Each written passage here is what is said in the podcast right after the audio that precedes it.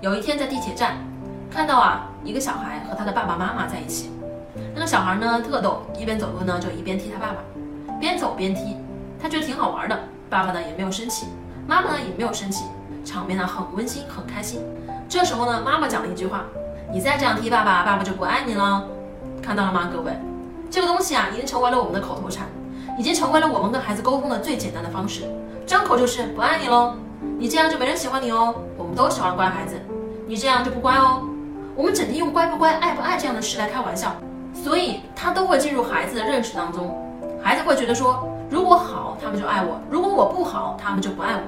所以我可以非常负责任跟大家讲，跟孩子啊，千万不要用威胁，绝对不要说你这样做我就不爱你了，你这样做大家就不喜欢了。橱窗里有我为大家精选的育儿书。